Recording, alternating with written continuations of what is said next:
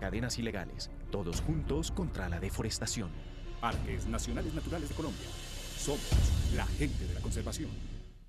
En Facebook podemos conocernos mejor. Ven y comparte nuestra admiración por los soldados de Colombia. Dale me gusta al fanpage de Colombia Estéreo. Fanpage de Colombia Estéreo. Y sé parte de la radio de tu Ejército Nacional. Los jueves, escuche en Avanzando por Colombia el programa de memoria histórica del Comando General de las Fuerzas Militares. Mediodía, 32 minutos. Saludamos a quienes se vinculan a esta hora a la sintonía de las emisoras del Ejército Nacional para hablar de un tema completamente distinto. Veníamos avanzando en todo el tema noticioso y ahora llegamos al tema de la historia. Es la razón por la cual, como es habitual, damos comienzo a nuestro espacio saludando a nuestra mesa de trabajo y desde luego a nuestra invitada. Teniente María Camila Otálora, muy buenas tardes. Muy buenas tardes, Nidia, para ti, para todos nuestros oyentes. Un jueves más aquí hablando temas de historia, memoria histórica, para todos, todas las ciudades, todas las provincias que nos escuchan en este momento y se conectan con las emisoras del Ejército Nacional. Definitivamente, Teniente Piña, buenas tardes. ¿Cómo le ha ido? Hola Nidia, buenas tardes, bien, eh, contento de estar nuevamente acá en el programa eh, para tocar este tema tan importante que eh, marca un hito en nuestra historia colombiana. Definitivamente, vamos a hablar de la vencedora, no exactamente, pero sí tiene que ver con toda esta historia. Estamos hablando de la doctora Erika Figueroa, historiadora de la Universidad Industrial de Santander, docente e investigadora de la Escuela Militar de Cadetes y del Grupo de Investigación en Ciencias Militares, máster en Historia de las Independencias de la Universidad John I de España y magíster en Historia Militar de la Escuela Militar de Cadetes General José María Córdoba. Doctora Figueroa, qué gusto tenerla con nosotros. Buenas tardes. Nidia, buenas tardes. Teniente Otálora, buenas tardes. Teniente Piña, buenas tardes. Muchas gracias por la invitación. Qué maravilla estar acá. Hace rato que no volvía, me alegro mucho de estar Hace acá. mucho tiempo que no venía, pero la tenemos aquí. Es un gusto para nosotros poder disfrutar de su compañía, pero adicionalmente hablar de la historia, que es realmente un tema encantador. Vamos a hablar de la celebración de la independencia de Colombia, que desde luego tiene una reflexión importante a propósito del momento que vive el país. Inicialmente, ¿cuál es el planteamiento de este tema que tiene que ver con la historia y con lo que somos los colombianos? Hablar de la independencia es hablar de los colombianos, de nuestra identidad, de la patria, de la nación, del Estado. Hablar de la independencia es del nacimiento de la Colombia misma. Entonces creo que son varios elementos en juego. Es importante establecer esos momentos tan importantes para nosotros los colombianos, como 20 de julio, como 7 de agosto, que hace poco estuvimos conmemorando. Entonces creo que es importante rescatar ese tipo de cosas, rescatar esas fechas, rescatar esa identidad del por qué somos colombianos, qué es lo que nos une como colombianos. Y pues en el marco de la historia y de la historia militar, esas dos fechas súper mega importantísimas. Bueno, nosotros estamos hablando aquí de la independencia de Colombia, sin embargo, no se puede hablar de la independencia de Colombia sin hablar de la independencia de otros lugares. ¿Qué otros lugares hicieron parte de este proceso y por qué se escogen estas fechas como los hitos importantes de la independencia? Fíjate que es algo muy curioso, es algo interesante, no solamente a la luz de nuestro país, sino de todo Sudamérica y si quisiéramos de toda América Latina. Porque 1810 representa un año estratégico para ese inicio de los movimientos de independencia. Yo lo hablaba en clase hace unas semanas y les comentaba a mis estudiantes cómo 1810 va a partir la historia de América Latina en dos.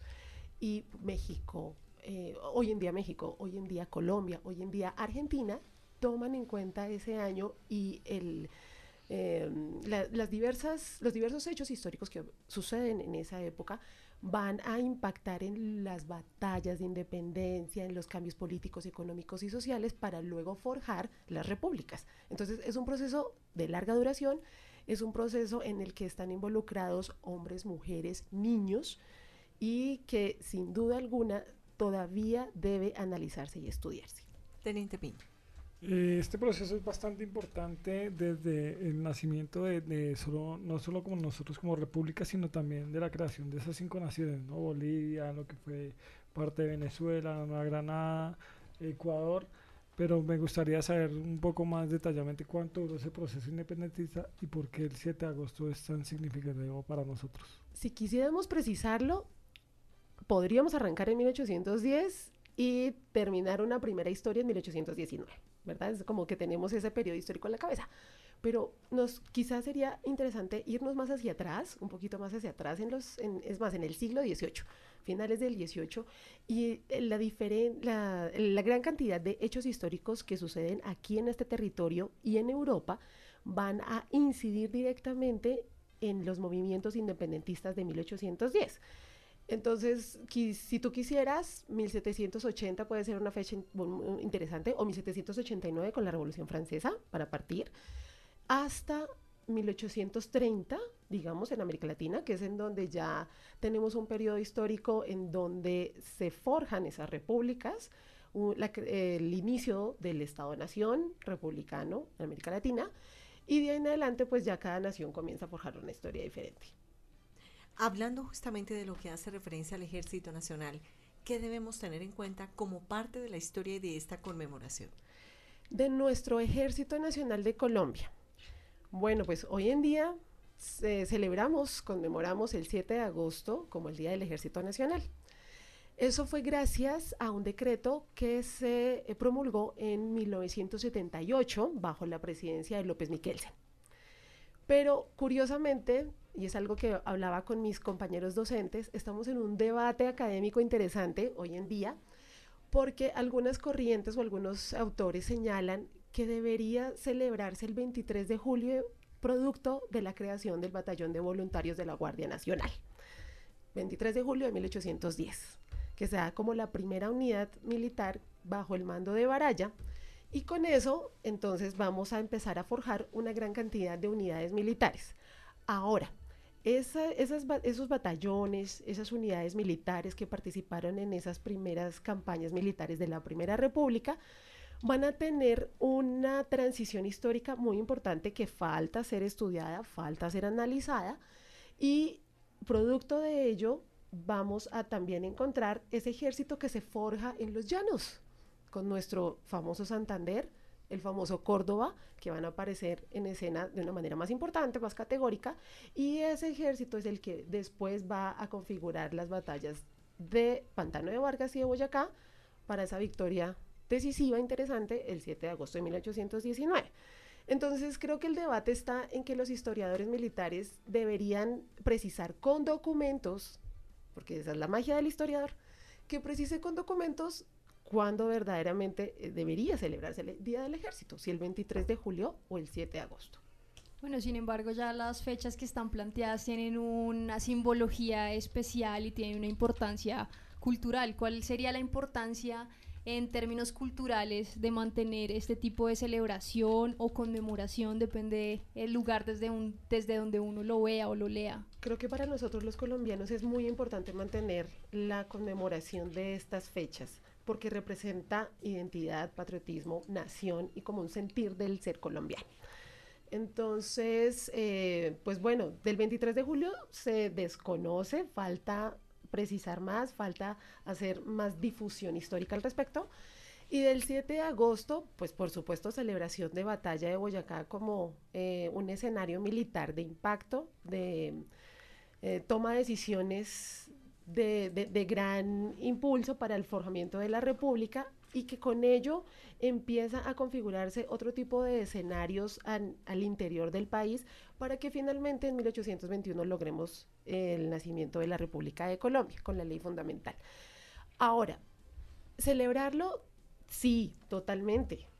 Ese es el ser colombiano, ese es el sentir colombiano y que debería estar presente desde la Guajira hasta el Amazonas y desde el Chocó, Guainía, Guaviare, por todo el territorio nacional.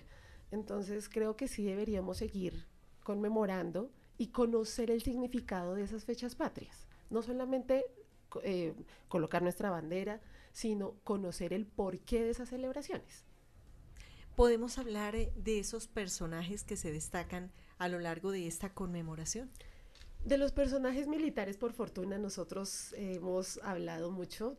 Tenemos varias historiografía al respecto de grandes gestas heroicas al mando de Bolívar, Santander, Córdoba, Zulet, eh, um, Anzuategui, pero todos estos generales, eh, coroneles que hicieron parte del ejército patriota.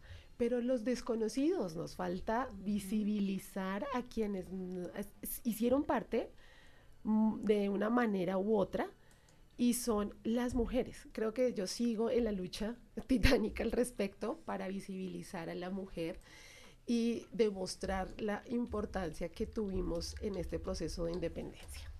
Sobre eso hay un libro que estuve revisando que se llama Nuestras valientes abuelas, que creo que fue publicado en 2020 por la Escuela Militar de Cadetes y se habla de una manera muy didáctica, muy fácil de entender de todas aquellas mujeres que fueron invisibilizadas eh, por la historia, pero que hicieron un papel fundamental para tener la independencia que hoy tenemos. Eh, por mencionar algunas, eh, ¿cuáles po- podríamos destacar? Bueno, creo que en nuestra memoria histórica tenemos a la más famosa de las famosas, Policarpa. Sí, sí, sí, Policarpa sí, de la pola. Eh, y fíjense que se hace famosa por una obra de teatro que se le expone a Santander uh, años después de su muerte.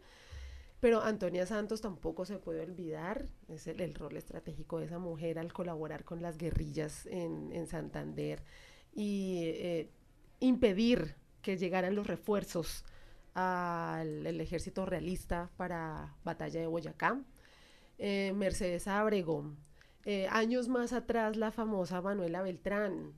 Eh, hay, hay muchísimas, muchísimas mujeres eh, las que participaron en la misma gesta independentista eh, en los cuatro roles que mencionamos en el libro de las valientes abuelas, las, las facilitadoras, las combatientes, las que participaron en todo este mundo logístico, eh, esas aquellas conspiradoras, no, Las las, mujeres, las. Juanas, como- eso no se puede olvidar, eso tiene que estar ahí muy, muy, muy presente. Y fíjense que, por fortuna, se están haciendo muchas investigaciones al respecto de la participación de la mujer en la independencia. Entonces creo que estamos contribuyendo a la historiografía de Colombia para eso. Definitivamente. 12 del mediodía, 43 minutos.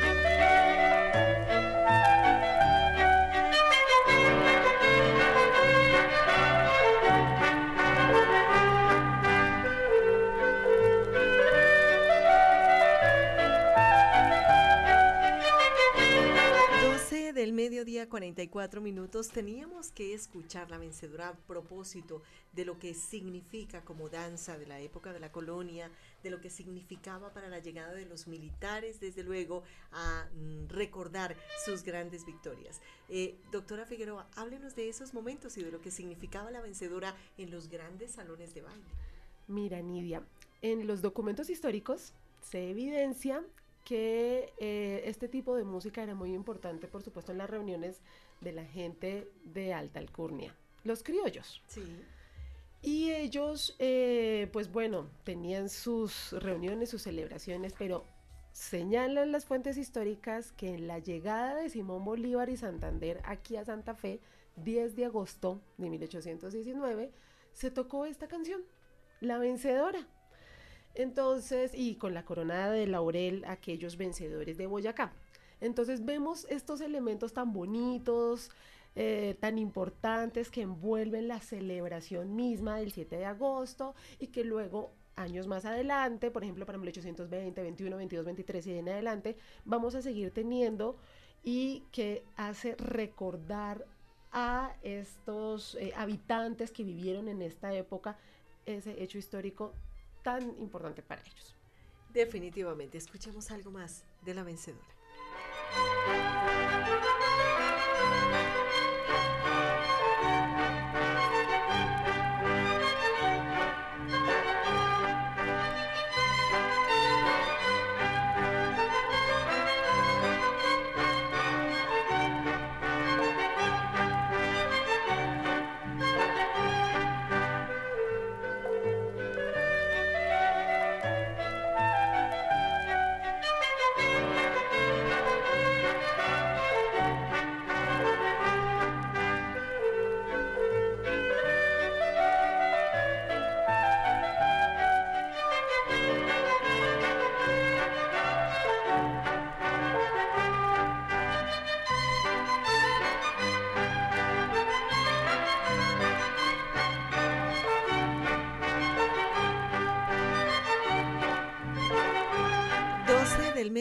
47 minutos. Decíamos que era esta la danza que sonaba en los grandes salones de baile, pero adicionalmente, eh, doctora Figueroa, tenemos que mencionar cómo, por ejemplo, los esclavos se ubicaban también al lado de los salones de bailes y de baile y hacían parodias de los grandes eh, eh, militares que llegaban de sus victorias. Tenemos que recordar muchos elementos que tienen que ver con la vencedora, pero también con la historia.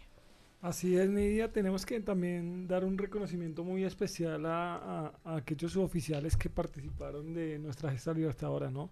Eh, un caso muy, muy conocido, eh, el sargento José Inocencio Chinca, de, Tamara, de Tamarauca, que pues la escuela militar de suboficiales lleva su nombre. Él hizo parte de los 14 lanceros y como un lugar de memoria y de recordación eh, tenemos el Pantano de Vargas, ¿no? Mítico Pantano Vargas que pues también libró una de las importantes batallas allá antes de llegar a, al puente Boyacá. Hagamos, doctora Figueroa, la exaltación de estos héroes que se quedaron en la memoria y en la historia del país. Bueno, héroes militares de la campaña libertadora. El héroe en Pantano de Vargas, creo que muchos historiadores coincidimos en que fue el famoso Rondón. ¿Verdad? Gracias a los 14 lanceros, primeros 14 porque seguían como 300 más, quienes le cumplieron la orden de ir a atacar al ejército español. Entonces creo que ese, es un héroe que siempre va a estar muy presente en la historia militar de nuestra independencia. Y el héroe en Boyacá, dicen los expertos que fue Anzuategui. El general Anzuategui, quien estaba al mando de la división de retaguardia, eh, logra asestar un golpe, un golpe interesante al ejército realista y pues que con ello ya se logra esa victoria, llegan aquí a Santa Fe y de ahí en adelante vamos a tener otras batallas muy interesantes hacia el norte del país, la campaña del Magdalena en 1820, 1821, 22 y hacia el sur, hacia hoy en día el Valle del Cauca con la famosa batalla esa de San Juanito. La batalla de San Juanito, háblenos de ese hecho. Fíjate que está todavía en proceso de construcción. la poca información que se sabe es que fue un combate muy importante. El combate batalla están todavía en el análisis histórico de esas categorías, pero que se da eh, para poder seguir avanzando hacia el sur y eh, tener controlado pues gran parte del centro del país. La idea era unificar todo el territorio nacional. Recordemos ahí que teníamos dos bastiones españoles importantísimos llamados Pasto al sur, los pastusos eran súper monárquicos, y al norte Santa Marta. Esos costeños de allá también eran súper monárquicos. bueno, hechos para recordar. Bueno, a mí me impresiona mucho acá que Erika nos está contando que todavía existen debates y que todavía se está construyendo la historia de hace más de 200 años cuando a uno se la presentan, se la presentan como algo que ya se acabó, eh, que no hay que, digamos, investigar nada adicional, pero vemos como los expertos, como aquí la doctora Erika, se encuentran todavía investigando estos hechos. Las personas del común, de pronto que no son historiadoras, ¿cómo se pueden acercar a conocer de una manera sencilla eh, la historia de Colombia, no sé si a través, eh, por ejemplo, de los lugares de memoria que hace un rato mencionaba aquí el Teniente Piña, o si hay de pronto libros que sean más sencillos, o cuáles serían esas estrategias. Los lugares de memoria, eh, por ejemplo, el mismo monumento Pantano de Vargas, el monumento Puente de Boyacá, acá en el centro histórico, creo que visita obligada para todos los colombianos el Museo del 20 de Julio. El Museo Casa 20 de Julio creo que nos invita a abrir el panorama abrir un poco el espectro y conocer más de nuestra historia, más de nuestra independencia, más de lo que somos como colombianos. Eh, um, y de textos, fíjate que las colecciones que tiene eh, Revista Credencial Historia me parecen muy bonitas. Están en web, fácil acceso, son, son muy didácticas, eh, texto, ilustración, entonces pues al, al ojo no cansa y son cortitos, son fascículos cortitos que nos ilustran datos interesantes de nuestra independencia. Teniente Piña. Eh, con todos estos temas tan importantes de historia, ¿considera que eh, actualmente la población en general ha, tomado o se ha apropiado de esas fechas simbólicas? Sí, pero si me permiten aquí la franqueza, creo que falta un poquitico más de apropiación, falta un poquito más de identidad y eso entra muchísimo en juego con el proceso educativo colombiano. Entonces, ya que estamos en estos debates de la educación, de la historia de Colombia, de qué se enseña y de cómo se enseña, no podemos olvidar estos, est- estos em, elementos tan importantes de la identidad y de la, el del Estado-Nación colombiano en el proceso educativo de la básica primaria, básica secundaria, y quienes nos dedicamos a ser em, humanistas, quienes hacemos parte de las ciencias humanas, creo que también tenemos esa obligación de, de considerar este tipo de cosas, pues desde cada una de nuestras ciencias, desde la historia, desde la sociología, desde la antropología, por supuesto, creo que es una obligación, pero va atado al proceso educativo. ¿Cuáles considera usted, doctora Figueroa, que son esos elementos que deben eh, quedarse en la cabeza, en el corazón de los colombianos para valorar lo que ha hecho nuestros ejércitos patriotas, lo que hicieron, desde luego, a lo largo de la historia? conocer los diferentes hechos históricos y el porqué de los hechos históricos. Entonces, si bien tenemos datos, Internet, por fortuna, nos da un mundo de información. Sí. Lo interesante de la persona es que analice el porqué de los acontecimientos, cómo sucedieron y cómo eso nos afecta hoy en día. Entonces, si bien 20 de julio, 7 de agosto y otras, eh, otra, otra infinidad de fechas sucedieron hace mucho tiempo, eso nos va a impactar en lo que hoy en día somos como colombianos. Entonces, creo que esos son los elementos que hay que tener en cuenta. Conocer del pasado, saber el por qué sucedieron esos hechos para entender el presente. Bueno, ya estamos eh, en la parte final de nuestro espacio. La gran conclusión para hoy, doctora Figueroa. Bueno, este, esta, esta conversación tan agradable, tan entretenida, muchísimas gracias a las emisoras del Ejército Nacional. Creo que la conclusión es en que nos falta muchísimo, nos falta muchísimo por hacer, por difundir. Aquí el, el ejército ha hecho maravillas en difusión histórica, militar, en difusión de la historia nacional y creo que la academia debe estar comprometida en ello. Eh, no solamente hacer los documentos historiográficos, escribir eh, ciencia, pero difundirla y saber difundirla. Es fundamental. Doctora Erika Figueroa, historiadora de la Universidad Industrial de Santander, muchísimas gracias por habernos acompañado el día de hoy. Me, 30 segundos les Claro. robo, por favor, aquí si no después no me dejan llegar a mi casa. El 24 de agosto tenemos sesión de la Academia Colombiana de Historia Militar para que se conecten. Pueden escribir al correo academiamilitar5.gmail.com para solicitar el link con sus datos. Y hablando de memoria, el Ejército Nacional acaba de eh, sacar a la luz el Museo Centro Histórico del Oriente. Es un lugar hermosísimo que, en el que trabaja una compañera de la UIS, Sí. La historiadora Carolina Becerra, quien hizo un trabajo maravilloso con un equipo de gente espectacular, quedó divino, vi el video, entonces creo que es un lugar de memoria interesantísimo para que vayamos los colombianos a verlo. Bueno, pues queda la invitación abierta. Teniente Otálora, nos vamos para ese museo y para el Museo Militar. Claro que sí, un saludo de paso para toda la gente de Yopal eh, que nos escucha, que nos reporta sintonía para que aprovechen y visiten ese museo y los que están aquí en Bogotá o en Cundinamarca tenemos el Museo Militar en Tocancipá, donde también comparte espacio con el Museo Aeroespacial, ahí podrán encontrar en su expografía eh, a todos los- nuestros próceres, a todos nuestros héroes y por supuesto también a las heroínas porque estamos haciendo también ese trabajo de resaltar a todos quienes participaron en la independencia y por supuesto a nuestro Museo Militar de la Candelaria. Recordemos la dirección, cómo llegan, cómo saben exactamente eh, qué deben hacer para entrar. Bueno, toda la información. Bueno, pues simplemente llegan al centro de Bogotá. Si van en Transmilenio, se bajan en la estación Museo del Oro Sí. y allí caminan a la calle 10, número 492. Ahí estaremos prestos para atenderlos. Teniente María Camila Otálora, como siempre, muchísimas gracias por acompañarnos. Gracias a ti, Nidia. Teniente Piña, el mensaje final para todos los amantes de la historia y que desde luego queremos reconocer, aceptar, valorar y celebrar nuestra patria y su historia.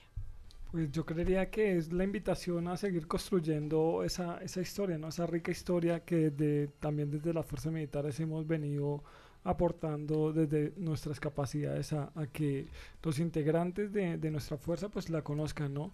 Eh, invitarlos a que visiten realmente el, el Centro Histórico del Oriente. De hecho, eh, está un curso de nosotros que nos acompañó en algún tiempo acá en la mesa de trabajo. No, eh, Rodríguez. Rodríguez. Entonces, saludos a- Ah, al ok. teniente Rodríguez que está allá. Entonces, de paso, saludamos a Tinder Rodríguez que está allá y le deseamos muchos éxitos en, en esa nueva labor para que dé a conocer toda esa historia de, de lo que fue esa gesta. también. Definitivamente. Teniente Piña, muchísimas gracias. Gracias a ti, Nidia, gracias a mi sargento primero Gutiérrez eh, por estar en el máster y a todos los que nos escuchan todos los jueves. Claro que sí, como siempre la invitación es para que continúen con nosotros, continúen con la programación habitual y dentro de ocho días estaremos muy atentos a este reconocimiento, a este paseo por la historia a través de Avanzando por Colombia en el Control Máster, el sargento Víctor Gutiérrez, en la coordinación quien les habla Nidia Janet Martínez, los dejamos con una excelente programación y la cita es dentro de ocho días, 12 y 30, Avanzando por Colombia. En Facebook podemos conocernos mejor.